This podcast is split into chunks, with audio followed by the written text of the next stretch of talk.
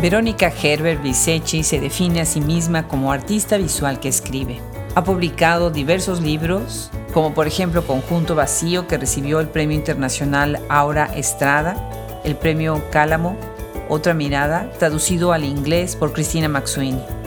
Sus exposiciones, tanto individuales como colectivas, han sido presentadas en diversos países del mundo y es una de las grandes voces del arte visual contemporáneo. Hoy tenemos el gusto en Hablemos Escritoras de recibirla en este micrófono con una conversación de lo más interesante. Hablamos de sus influencias, de otros artistas que sigue y que la han acompañado en su trayectoria, también de las muchas intersecciones y negociaciones que se hacen entre distintos géneros. Estoy segura de que les interesará y disfrutarán mucho esta conversación. Yo soy Adriana Pacheco y todos nosotros somos Hablemos Escritoras. Bienvenidos.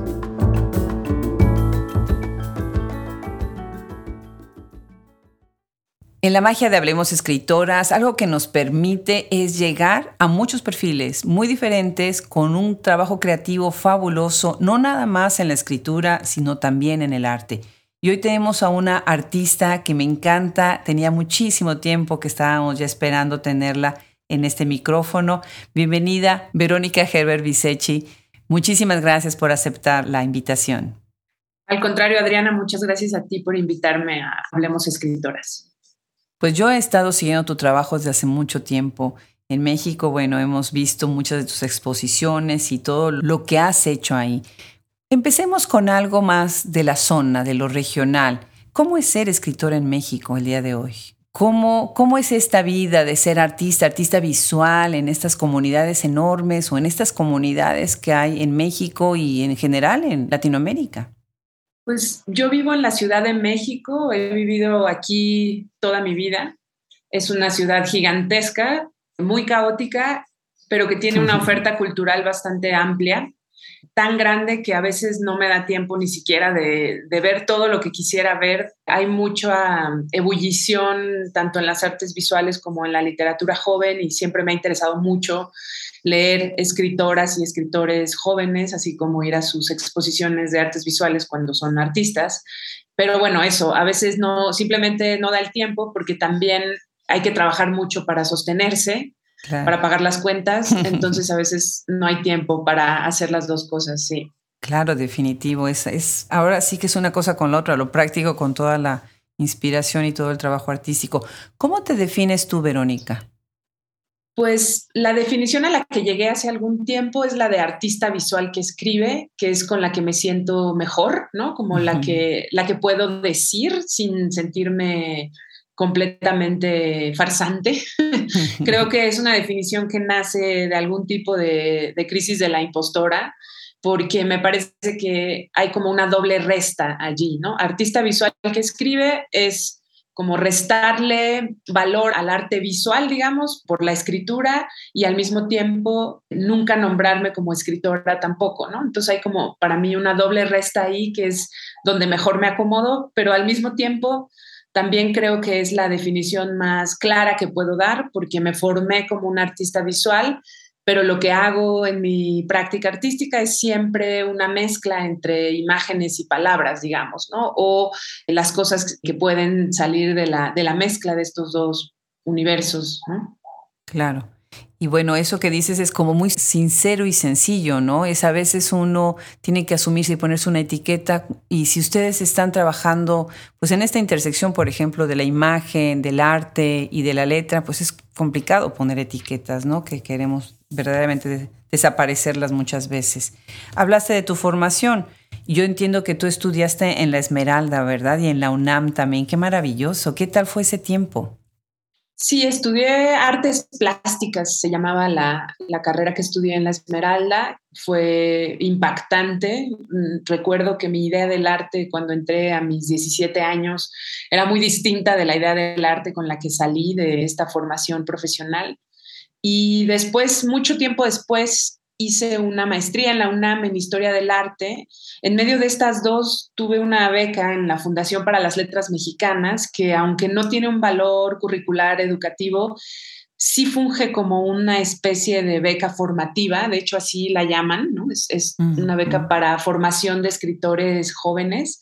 Y fue importante también esos dos años que estuve allí en términos de mi formación eh, en la escritura. Y bueno, hice después esta maestría en la UNAM en Historia del Arte, que también me ha dado muchas herramientas, no solo para mi práctica docente, que la considero parte de mi práctica artística, sino también para pues mi forma de investigar y de pensar los temas o problemas más bien que decido abordar en mis proyectos. Y bueno, pues ir a la UNAM siempre es un deleite absoluto. Siempre me gustó mucho ir a tomar clases. Tenía muchas clases en el Museo Universitario de Arte Contemporáneo, tenía otras clases en la Facultad de Filosofía y Letras y también tenía clases en el Instituto de Estéticas. Entonces, la verdad es que es una maestría en ese sentido muy flexible y muy completa, ¿no? Porque puedes tomar clases en todos estos espacios de la UNAM y, eso era pues bien como gustoso, ¿no? De, de hacer y de ir. Claro. En mi próxima vida voy a hacer una maestría en Historia del Arte en la UNAM. Siempre que hablan del programa, lo hablan con tanto entusiasmo, lo platican con tanto entusiasmo que se ve que es fascinante. Los profesores y como dices tú, la experiencia práctica, ¿no? Ir exactamente al lugar en donde está sucediendo todo, ¿no? Eso es fabuloso.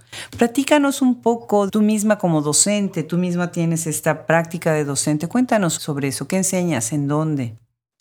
Pues he tenido varios distintos, digamos, ámbitos. No, nunca he estado del todo fija en ningún lugar, nunca he tenido una, plaza fija en ningún mm. lugar, pero bueno, eh, me tocó, por ejemplo, coordinar un programa durante tres años que se llama Seminario de Producción Fotográfica, que tiene una larga tradición ahí en el centro de la imagen, en Valderas, acá en la Ciudad de México. Y bueno, pues yo era la tutora y coordinadora y digamos que diseñé todo el programa educativo.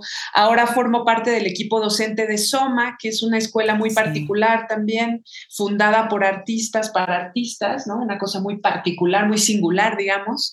Y bueno, estoy ahora en un equipo docente fijo en el que voy a estar cinco años y ahí lo mismo, estamos todo el tiempo pensando las herramientas educativas, eh, las formas en las que hay que pensar las clases, seminarios, talleres, etcétera, que eh, por los que van a atravesar los artistas jóvenes que, que, entran a este programa. También he dado muchos talleres pequeños, muchos talleres pequeños en muchas instituciones muy distintas, muy diversas, desde casas de la cultura en distintas partes de la República Mexicana hasta el claustro de Sor Juana, por ejemplo, ¿no? Talleres de escritura creativa allí, en fin, ¿no? Como por todos lados, por aquí, por allá, cosas pequeñas, pero eh, siempre está presente esa práctica y siempre ha sido muy importante para mm, aclararme lo que estoy pensando, para poner a prueba si entendí lo que estoy leyendo, ¿no? Y también para aprender también mucho de todos los alumnos, ¿no? Claro, claro. ¿Y cómo ves a los estudiantes? ¿Cómo ves estas nuevas generaciones de artistas que se quieren sumar de alguna manera a todo un movimiento? Veo que están poniendo sobre la mesa sin, sin tanto temor, creo, o a lo mejor con el mismo temor, pero, pero igualmente lo ponen sobre la mesa, muchos temas que cuando yo me formé no se discutían, ¿no? Creo que también esto está asociado a pues la revolución que han hecho los distintos feminismos, ¿no? Particularmente en México, pero en general pues en todo el mundo y sus proyectos del mismo modo están complejizándose en sentidos en los que tampoco se discutía antes, ¿no? Como, no sé, desde el lugar de enunciación o desde los modos de producción, por ejemplo. Así que, pues sí, hay, hay cosas fascinantes, muy interesantes. La verdad es que es un tiempo convulso, revuelto, complicado, pero al mismo tiempo con un destello de esperanza grande de que las cosas ojalá puedan ser de otra manera. Claro.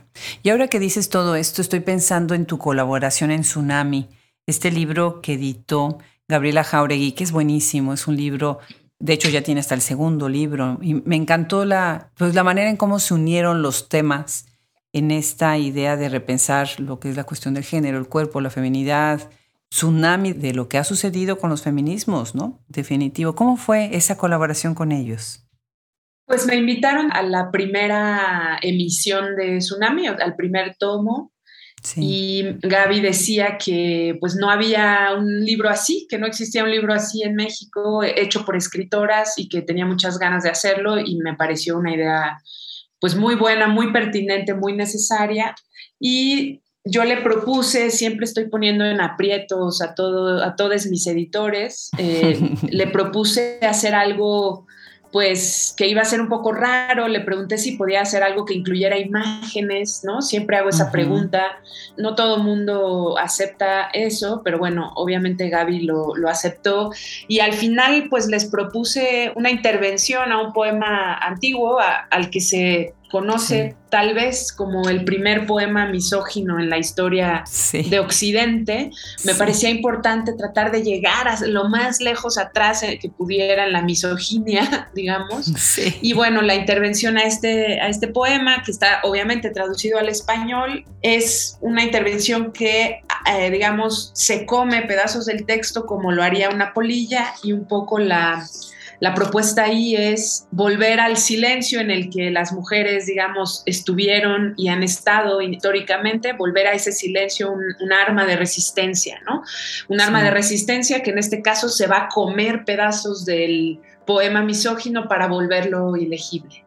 Sí, es buenísimo. Tienen que ver la página, vamos a hablar ahorita de la página de Verónica, tienen que entrar a su página, vean ahí están todas estas imágenes de todas las exposiciones, de muchas de las exposiciones, porque tiene muchísimas más, pero esta imagen de la polilla es además de lo más impactante, porque, pues sí, el animal se está comiendo las palabras que están en un texto y ves los hoyos, ves los trazos, ¿no? Ahorita que está pasando lo que está sucediendo en Irán, pensé, en ese, fíjate, en ese trabajo tuyo, con esta cuestión de que las mujeres están pues, protestando por todo lo que sucede en estos países, ¿no? Sí. También otra de las cosas que me pareció muy interesante es cómo metiste también en aprietos a Gisela Jefes. Ahorita que estás diciendo. Siempre meto en aprietos a todo el mundo, Adriana. Soy terrible. Me encantó, me encantó porque cuando te hizo las tres preguntas, que de verdad se las recomiendo muchísimo, las respuestas que están en nuestra sección de Antropoceno, me escribe Gisela y me dice, oye, Verónica quiere poner imágenes. Y nuestra plataforma, que es una plataforma súper compleja en donde tenemos la enciclopedia y el podcast, tiene todo, todo lo que se puedan imaginar, pero no podemos meter imagen así. No de esa manera, podemos meter link o de otras formas, ¿no? Entonces estuvimos pensando, pensando mucho.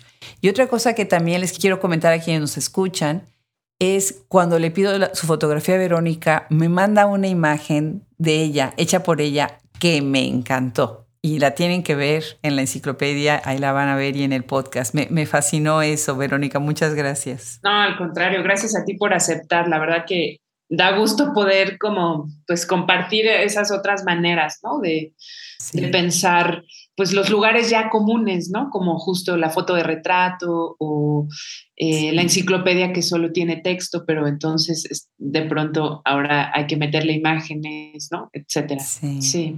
Buenísimo, buenísimo. Y fíjate que una de las primeras voces que confió en Hablemos Escritoras es Viviana Benchusha. Hizo una entrevista muy al principio, cuando apenas estábamos arrancando con todo el proyecto. Y bueno, me encantó, nos platicó sobre Tumbona Ediciones. Tú colaboraste con ella en un tiempo, ¿verdad? Sí, muchos años. Fui editora en Tumbona Ediciones, ahí con todo el equipo de Tumbona y trabajamos, sí, varios años. Me tocó hacer un montón de cosas. Tuve varios puestos distintos, eh, siempre presente, digamos, el de la edición y siempre una discusión bien horizontal, ¿no? Entre todos. Sí. De hecho, extraño mucho esas reuniones. Me acuerdo que nos reuníamos todos los miércoles por la tarde para avanzar en, Después cada quien avanzaba en casa, pero las cosas que había que conversar y discutir. Y eran unas reuniones fantásticas, porque obviamente no solo hablábamos de la tumbona, también hablábamos de lo que estaba pasando en el país, hablábamos de el estado de la literatura y pues yo creo que tanto Luigi Amara como Vivian Aveshushan y Cristian Cañive, que fue el diseñador, y otras, otras personas que pasaron también por la editorial, como Pablo Duarte o Aridela Trejo, son todas personas de las que yo aprendí muchísimo, mucho de lo que sé hoy sobre cómo hacer libros, sobre cómo editar, sobre cómo pensar una edición, sobre cómo entender la ética del editor, la ética literaria, una vez más, el lugar de enunciación, eh, en fin, un montón de, de cuestiones las aprendí allí y estoy muy agradecida por haber tenido la oportunidad de de estar en esos procesos durante tantos años. Yo creo que estuve ahí por lo menos unos ocho años, si no es que más, sí. Wow, qué maravilloso. Sí, Vivian es una gran maestra. Yo también, pues he seguido su trayectoria. y Con la conversación aprendí muchísimo. Y una gran escritora también, ¿no? Pienso yo. Una gran escritora. Sí. sí, tenemos sus libros en la tienda junto con los de Verónica. No se pierdan conocer el talento de Vivian, porque además reta, reta al, lector, al sistema, los géneros, ¿no? La intersección entre, entre muchas cosas. La conocí gracias a eh, Gabriel Wolfson, que es quien me introdujo con ella y con tu obra. Entonces fue fantástico que a partir de ahí pues empecé a, a leerlas y a seguirlas. Hay otros nombres que me vienen a la mente que están también en Hablemos Escritoras, como Carla Fessler, como Mónica Nepote, Rocío Cerón. Cuéntanos un poco de, estas comunidades. ¿Ustedes en, algún momento coinciden, las artistas visuales, que también están en cuestión de digitalismos, en cuestión de música, que tienen tanta interdisciplinariedad? Sí, por supuesto, hay, hay muchas formas en las que coincidimos. Eh, a veces eh, somos cercanas, ¿no? Y nos vemos para comer o para conversar, para discutir algo. A veces coincidimos profesionalmente, no sé, Rocío Cerón me ha invitado varias veces a hacer cosas. Con Carla tengo una relación un poco más cercana, tal vez, ¿no? Hemos estado juntas en diversas cosas, en diversos proyectos y también este, soy muy seguidora de su trabajo, lo mismo que con Mónica Nepote, por supuesto. Todas ellas, para mí, pues de algún modo son como maestras, ¿no? También te podría hablar de Magali Lara, que es artista visual, pero que usa mucho la escritura. Te podría hablar de Ana Gallardo también, que a últimas fechas ha sido también una maestra importante para mí.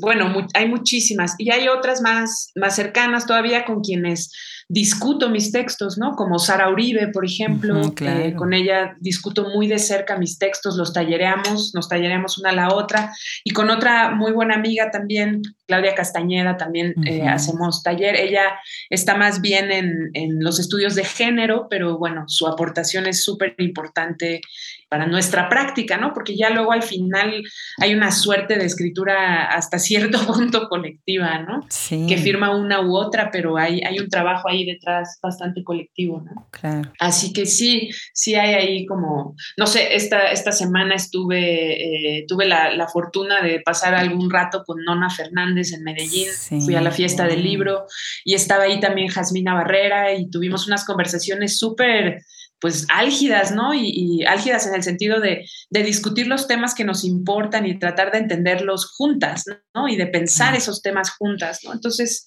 sí creo que eso está allí y que ha sido muy bueno o bueno, como muy importante para mí, ¿no? Sí, qué maravilla, me encanta.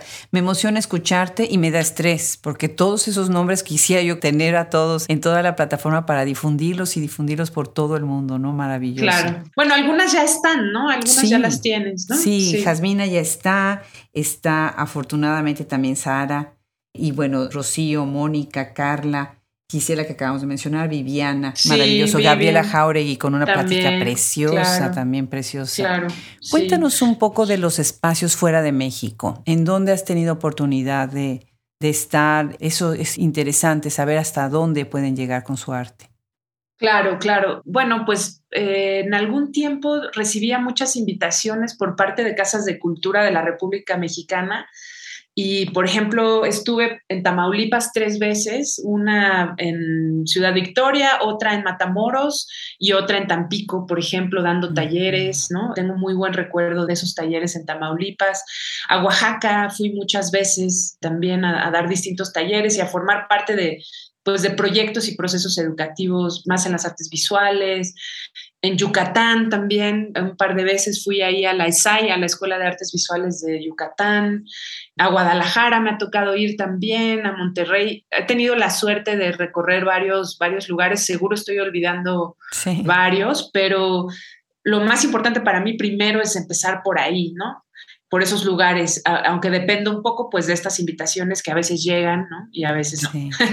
claro. y, bueno, fuera de México he tenido la oportunidad de ir a España, de que me publiquen en España y en ese sentido también dar talleres por allá y conocer escritores y escritoras de allá y entablar diálogos también con editoras y editores de allá. en Argentina también, en, eh, ahora estuve recién en Colombia, que salió uno de mis libros en Laguna, Conjunto Vacío, entonces, bueno, justo recién estuve por allí y poco a poco la publicación de, de, algún libro en algún lado, pues me va acercando a editoras y editores y a su vez a escritoras y escritores y eso es lo que me, ha hecho de pronto tener la oportunidad de viajar, ¿no? Y bueno, la más importante de todas las cosas que me permite salir o estar aquí es la lectura, ¿no? Creo que la oportunidad de leer a escritoras y escritores que a lo mejor no son tan visibles, ¿no? En el mainstream, por decirlo de alguna manera, eh, es muy importante para mí, sobre todo escrituras jóvenes, ¿no? Ando también persiguiendo escritoras y escritores jóvenes para ver qué están haciendo, para aprender de ellas, etcétera. Claro, magnífico. Ahorita que mencionas conjunto vacío, pienso en la traducción de la magnífica Cristina Maxuini, que también eso sucede, ¿no? Con estos libros se traducen y ya atraviesan otro grupo de lectores, ¿no? Y llegar hasta ellos. Ahora, una de las cosas que veo también es, bueno, tienes todas estas exposiciones, todo este trabajo, pero haces muchas cosas colaborativas con otros artistas, ¿no? ¿Nos quieres contar de algunas exposiciones colectivas en donde, pues, algo que te venga a la mente ahorita que quieres compartir? Sí, muchas gracias. Se me ocurre hablarte, contarte rápidamente de un proyecto que acabo de terminar, que se llevó a cabo acá en Ciudad de México, en la Sala de Arte Público Siqueiros, que es una casa que dejó Siqueiros, que se convirtió en museo, que iba a ser su casa, pero en realidad nunca vivió ahí y se convirtió en un museo en el que dejó algunos murales. Es un espacio bien interesante, bastante, pues igual como muy singular, ¿no? Con toda su, su entendimiento de la poliangularidad y su paleta de color, que es eh, como muy en los negros, blancos y en, los rojos y vermellones, ¿no? Em, y bueno, pues propuse ahí una lectura, una conferencia performática que se llevó a cabo en un lugar que se llama el Patio de Murales, que es lo que antes era el patio de la casa, que ahora está techado y hay murales ¿no? en este patio. Y colaboré con una actriz que se llama Belén Chávez y colaboré con un artista sonoro que se llama Enrique Arriaga, yo escribí un guion en el que retomo pedazos de una obra de teatro que Siqueiros escribió pero dejó inconclusa, que es una obra de teatro que considero no muy buena, pero con, los pedazos que retomé armé una especie de, pues de conferencia, tal cual, ¿no? Eh, en primera persona, en la que se narra un poco una ficción de una historiadora del arte que tiene un ataque de vértigo y eso le permite comprender la obra de Siqueiros desde otra dimensión.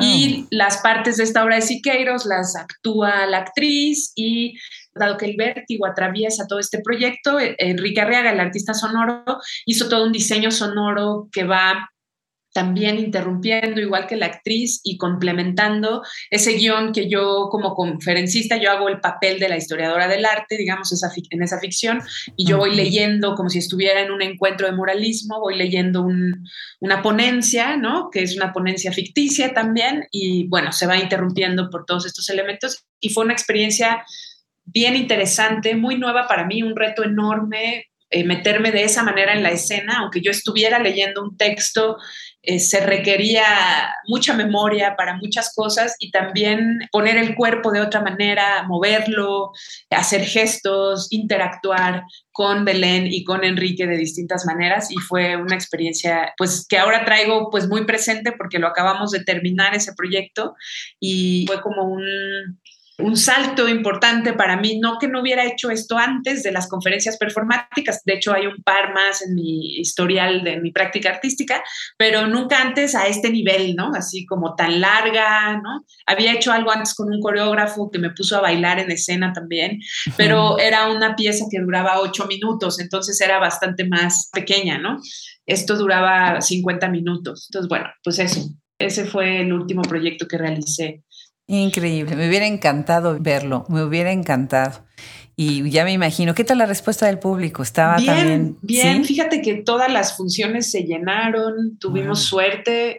Esta casa de, de, Siqueiros está en Polanco y a pesar del tráfico y el clima y demás, eh, todas las funciones estuvieron llenas con el aforo permitido y hubo funciones en las que hubo que dejar pasar mucha más gente también, sobre todo las últimas, llegó muchísima gente y eso pues estuvo muy lindo, ¿no? Porque nos hacía sentir que, que valía la pena ir, ¿no? En, en, una ciudad, como te decía al principio, donde hay tantas cosas para ver, que llegue gente de público a lo que tú propones es todo un, este, da mucha tranquilidad, ¿no? Claro, qué satisfacción, este, claro. Sí, exacto, satisfacción, tal cual. Quienes nos escuchan ahora que está diciendo Verónica el clima, bueno, tendrán que saber que esta es la temporada de lluvias en la Ciudad de México, recién recuerdo, entonces en México cuando llueve, llueve y se cae el cielo a cántaros y eso, bueno, entorpece tráfico, ya se imaginará, ¿no? Qué maravilla. Felicidades, Verónica. De verdad que me da gusto que hayas hecho algo que te retó y que experimentas en algo, entre comillas, nuevo para ti. Y bueno, ahora pienso en algo que dices que el lector tiene que decodificar el significado de lo que está viendo o leyendo. Y me encantó que en algún momento y preparándome para esta entrevista mencionas a Cristina Rivera Garza y me parece muy atinado porque ella ha hablado mucho de la reescritura y de esta manera de, un poquito desarraigar esta forma tan lineal de ver la escritura, de ver la lectura, de ver la obra. Platícanos un poco sobre esta idea tuya también de cómo animar al lector a que decodifique y qué es para ti esta reescritura en donde siempre pones en un diálogo el lenguaje verbal con el lenguaje visual.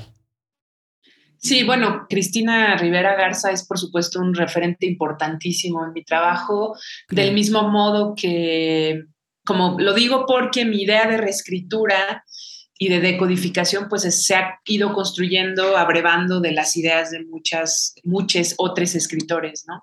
Pero bueno, Cristina es una de ellos, eh, Yasna Yalena Aguilar Gil, Silvia Rivera Cruz y Kanki, la propia Viviana Benchushan también, eh, y bueno, muchísimas más que, y muchísimos más que ahora no me vienen a la mente, pero incluso John Berger es muy importante en esa relación imagen-texto que me preguntas, ¿no? Por ejemplo, o Ito Steyer también, que también trabaja un poco desde estos dos ámbitos.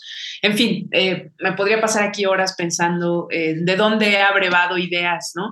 Pero esta idea de decodificar, que es una palabra que he usado sí varias veces, tiene que ver con un interés mío en proponer otras formas de lectura, ¿no?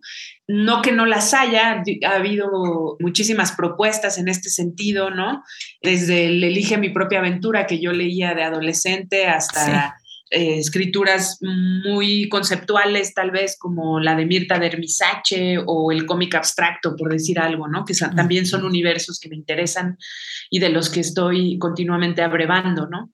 Pero me interesa esa idea de decodificar porque me parece que el lector no es un, no es un ser pasivo y me parece que el libro puede ser un artefacto idóneo para tratar de llevar el lenguaje a sus límites y creo que aunque llevar el lenguaje a sus límites es un, pues es un proceso de algún modo imposible, el solo intento de hacerlo y dejar huella de ese intento es un modo de proponer que si cambiamos los lenguajes o si los pensamos desde sus límites o si logramos, tal vez alguien, alguna civilización del futuro lo logrará, pensar desde fuera de los lenguajes que conocemos, vamos a poder precisamente imaginar el mundo de otras maneras, ¿no? Porque el, eh, digamos que concuerdo con, con, las ideas que dicen que el lenguaje termina por formar tu modo de ver y de pensar y de entender el mundo y de sesgar, ¿no? También el lenguaje es un sesgo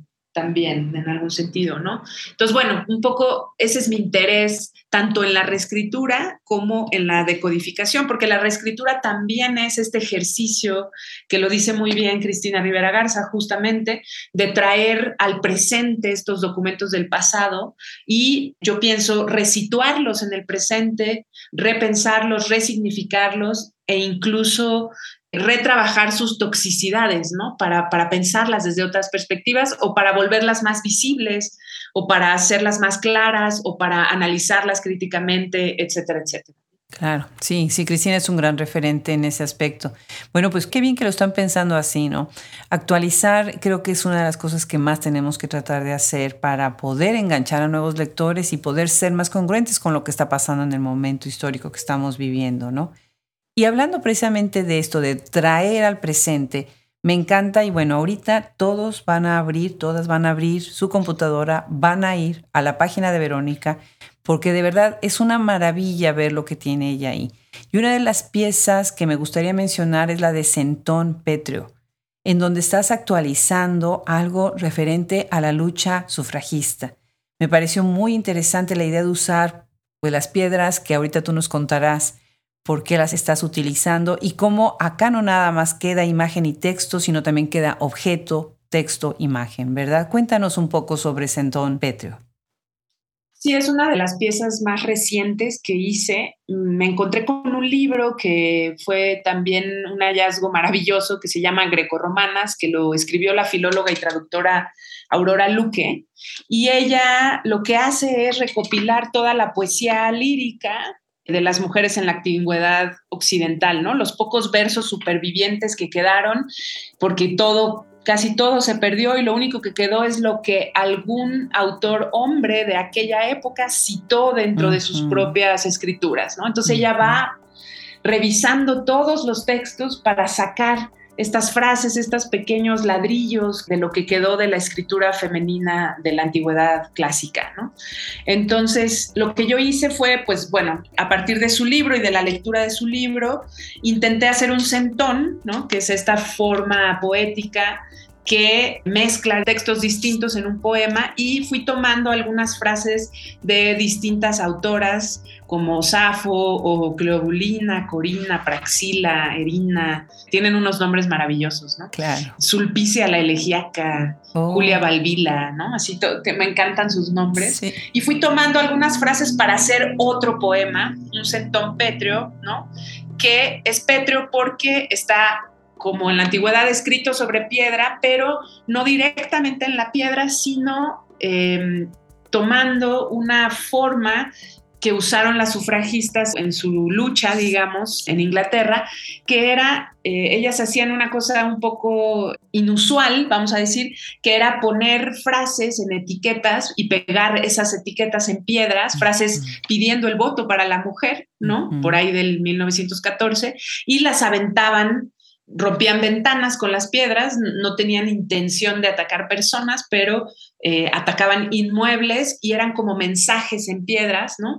Y las que yo encontré y la razón por la que supe que estas existían pertenecen a la colección del Palacio de Buckingham, ¿no? Entonces se ve que aventaron unas piedras al Palacio de Buckingham también y me pareció fascinante esta forma de la piedra con la etiqueta, entonces me interesó también, digamos, el anacronismo, que es así como la reescritura y el, la decodificación me interesan mucho, que esto es algo que propone un historiador del arte que se llama George Didi Uberman, y este anacronismo de ir juntando capas de tiempo que no tienen que ver temporalmente, pero que sí se conectan, digamos, conceptualmente, ¿no? Entonces, bueno, estas piedras de las sufragistas con etiquetas y en las etiquetas, en lugar de las frases de las sufragistas, están las frases de las poetas de la antigüedad clásica formando un nuevo poema y las piedras ya no son piedras eh, inglesas, ¿no? Digamos, como las de las sufragistas, sino que son piedras que se encuentran en el territorio en el que yo vivo, ¿no? Que son las piedras volcánicas,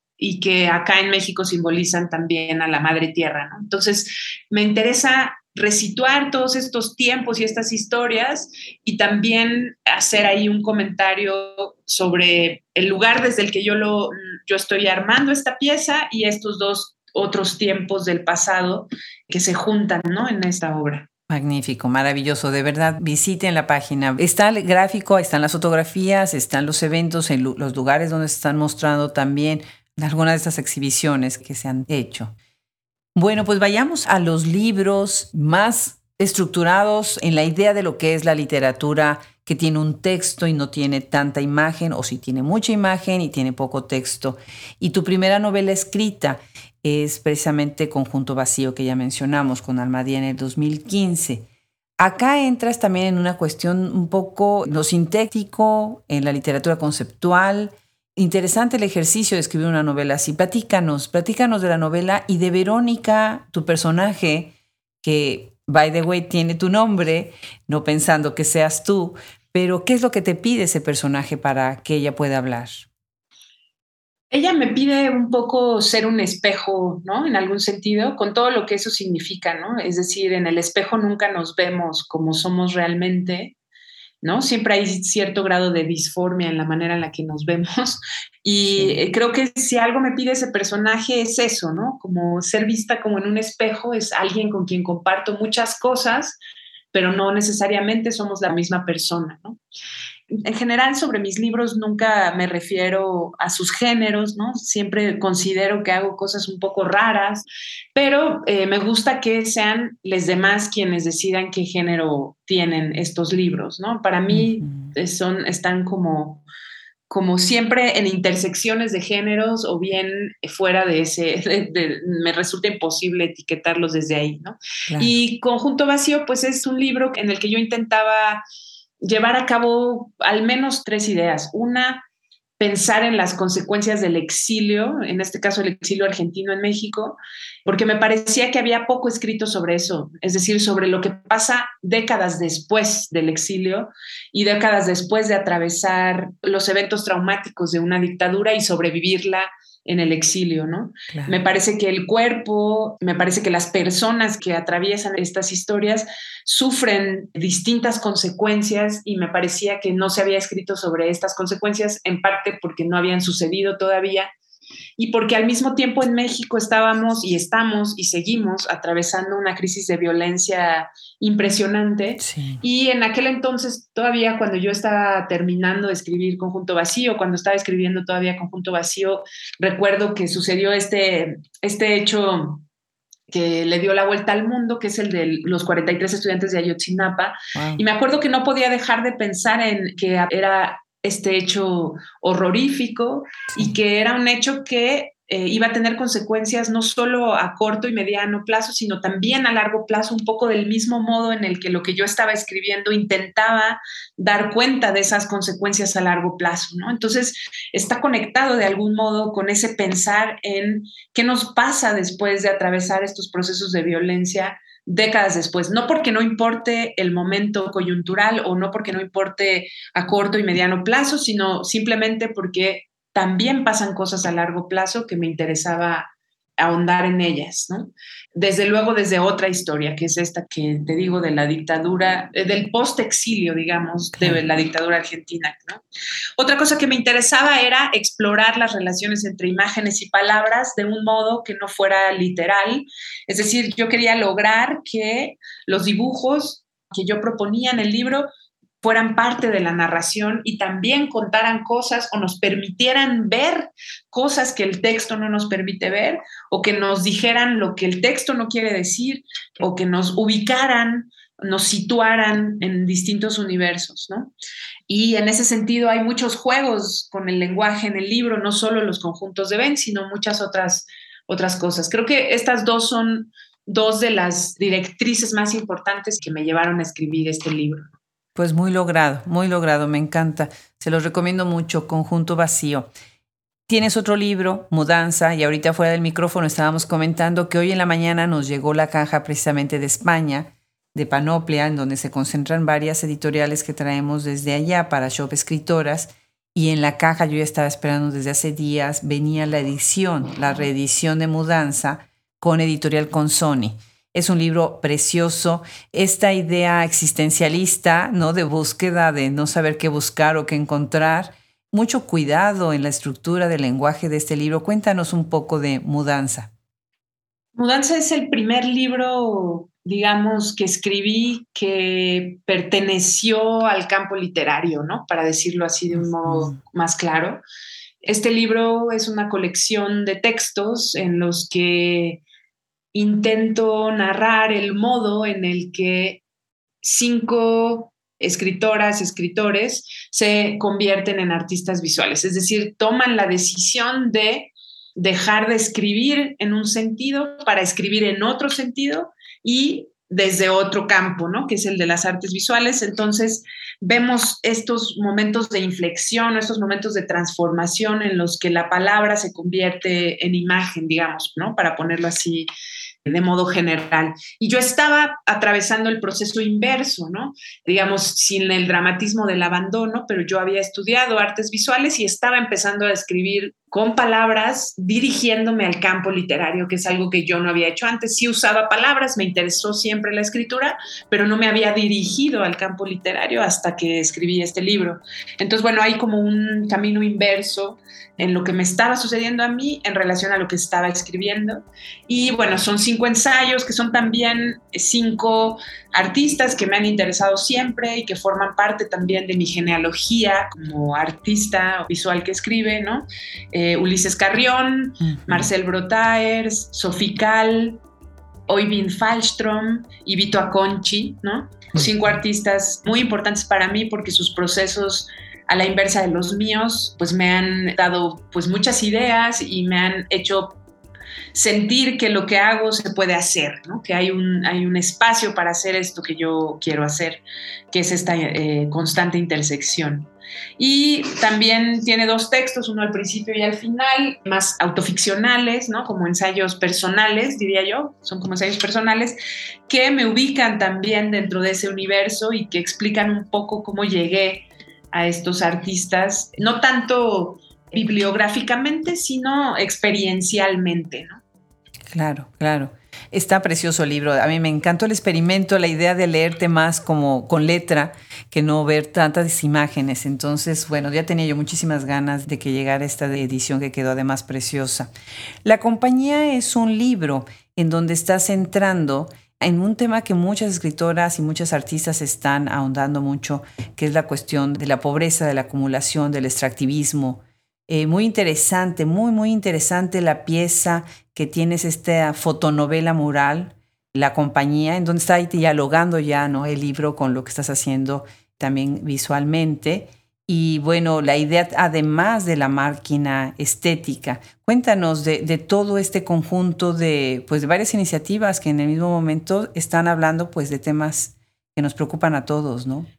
Sí, tanto la compañía como la máquina distópica surgieron al mismo tiempo como parte de una invitación que me hicieron los curadores Willy Kautz y Daniel Garza Usabiaga para participar en la Bienal de Arte FEMSA en 2018. Mm. Yo empecé a trabajar un año antes o un poco antes de, ese año en estos, en estos proyectos y em, en ambos casos se trata de una exploración en una mina que ya no está funcionando o al menos no, no está funcionando legalmente. Son dos minas distintas. La de la compañía está en San Felipe Nuevo Mercurio, que ya desde el nombre augura un lugar muy complejo, peligroso. muy complejo, abandonado, un lugar que te deja como pues con una tristeza muy profunda sobre, no solo sobre las personas que habitan allí todavía, sino también sobre los estragos en el paisaje y en la, en la salud, ¿no? En el cuerpo de, de las personas.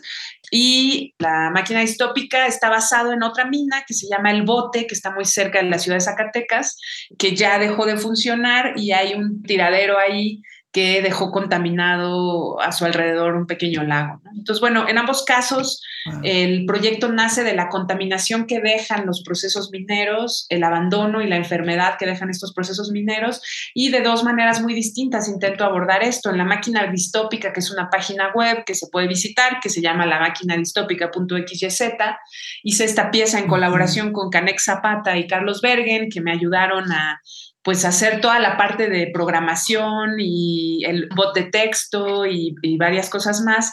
La programación está basada a su vez en una obra que hizo hace muchos años Manuel Felgueres, que mm, digamos que es el principio del, arte digital en México, esa, esa, pieza de Manuel Felgueres. Eh, y bueno, pues es como un oráculo que te habla del futuro con una poesía reescrita por un bot que viene de Amparo Dávila, que es una escritora zacatecana que me gusta mucho, que admiro mucho, y composiciones parecidas a las de Felgueres, que están ahí vueltas imágenes con imágenes microscópicas de la contaminación del agua de este lugar, de la mina del bote. Y en cambio la compañía es, son una serie de fotografías que tomé en el lugar, ¿no? que están convertidas a blanco y negro, en alto contraste, junto con algunas fotografías a piedras que recogí en el lugar, acompañadas de una reescritura a un cuento muy famoso de Amparo Dávila que se llama El huésped. Y de esta manera intento contar la historia de una compañía que llega aterrorizar al pueblo en el que se, se funda esta mina, que en algún momento trajo mucha alegría, felicidad y riqueza, pero después dejó todo en el absoluto abandono y negligencia y enfermedad, ¿no? Todo esto lo presenté en la Bienal FEMSA y después pensé que podía hacer un libro con la compañía, particularmente con la compañía, porque bueno, la, la máquina distópica pues es una web y funciona muy bien ahí, pero bueno, con la compañía armé un libro, pero también agregué una segunda parte en la que intento hacer un arco temporal de toda la historia de este lugar, pero eh, sin una sola palabra escrita por mí, sino seleccionando y editando fragmentos de todos los documentos a los que llegué con la investigación y que me permitieron entender qué era lo que estaba pasando ahí. Es una historia muy compleja y eso, pues se logra contar con fragmentos de documentos, como un poco pienso como quien junta los pedacitos de una vasija para tratar de rearmarla. Claro. Qué lástima que no tenemos más tiempo. En serio, me gustaría repasar, bueno, tienes tantos libros que sería imposible en algo como hacemos nosotros en este formato, pero cada uno tiene una historia tan interesante atrás y las consecuencias que vienen después de que ya hiciste o la puesta en escena o la exposición o publicado el libro, ¿no? De lo más interesante. Déjame hacer una última pregunta para cerrar esta conversación que me interesa mucho escuchar qué es lo que dices. Bueno, se ha visto tanto ahorita esta cuestión del arte, de la digitalización, el social media y ahora tantas plataformas para crear arte que, bueno, me imagino que algún impacto debe tener en el diálogo, en la conversación acerca del arte. ¿Qué dirías sobre esto? Bueno, pienso que hay un montón de formas de pensarlo. siempre me asusta contestar a esto porque hay muchas hay que tomar en cuenta muchísimas como perspectivas, digamos, ¿no? dependiendo desde dónde estás eh, hablando. Pero en general eh, me interesa mucho lo que ha propuesto Ito Steyer, ¿no? Por ejemplo, esta artista visual que también escribe eh, y que ha pensado pues la imagen pobre y ha pensado, no sé si los social media, pero sí los modos en los que la tecnología nos permite hacer cosas que antes no podíamos hacer, pero al mismo tiempo, a cambio de eso, nos vigila y nos predispone a ciertas situaciones, ¿no? Ella piensa mucho desde la vigilancia, la tecnología, que es algo que no vemos, ¿no? Ella está todo el tiempo intentando visibilizar lo que no es visible de la tecnología, porque si solo vemos lo que nos muestra nuestra pantalla en la computadora, digamos que ese es un mundo, ¿no? Y pensamos qué bueno que tengo un correo electrónico, qué lindo estar en Facebook y conectarme con mis amigos, qué maravilla poder mm, googlear y tener toda esta información a la mano. Y sin duda todo eso es así.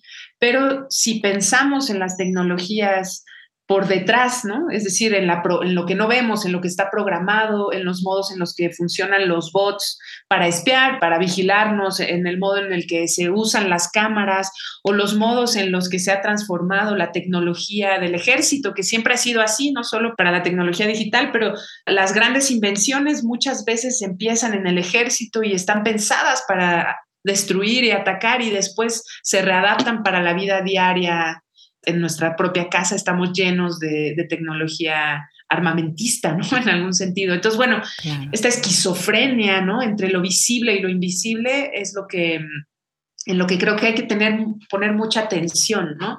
Es decir, no me interesa culpar a la tecnología de todo, ni tampoco pensar que es mala o buena, ¿no? Sino simplemente intentar tener una visión compleja de todo lo que implica, ¿no? Claro. Por supuesto, no quedarse nada más con lo primero, sino tener una visión un poco más crítica. Qué interesante. Si yo pudiera contarles todas las anécdotas que tenemos en este proyecto de Hablemos Escritoras en relación con social media y con todas las plataformas, se llevarían muchas sorpresas de sí es cierto, este ojo vigilante que tenemos siempre encima. Bueno, pues Verónica, qué placer, qué placer de verdad, e invitadísimos a seguir tus pasos, tu trabajo, tus obras, que sabemos que siempre estás tan activa. Y los invito a todos, no se pierdan, no se pierdan los libros y las obras si están en la Ciudad de México, si saben que ella tiene alguna exposición en algún otro lado. Búsquenla, búsquenla. Verónica Herbert Bisechi.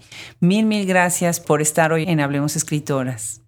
Gracias a ti, Adriana, en verdad, y me da gusto que por fin hayamos logrado llevar a cabo esta entrevista. Definitivamente. Un abrazo muy grande desde Austin hasta México. Y un abrazo desde Ciudad de México también.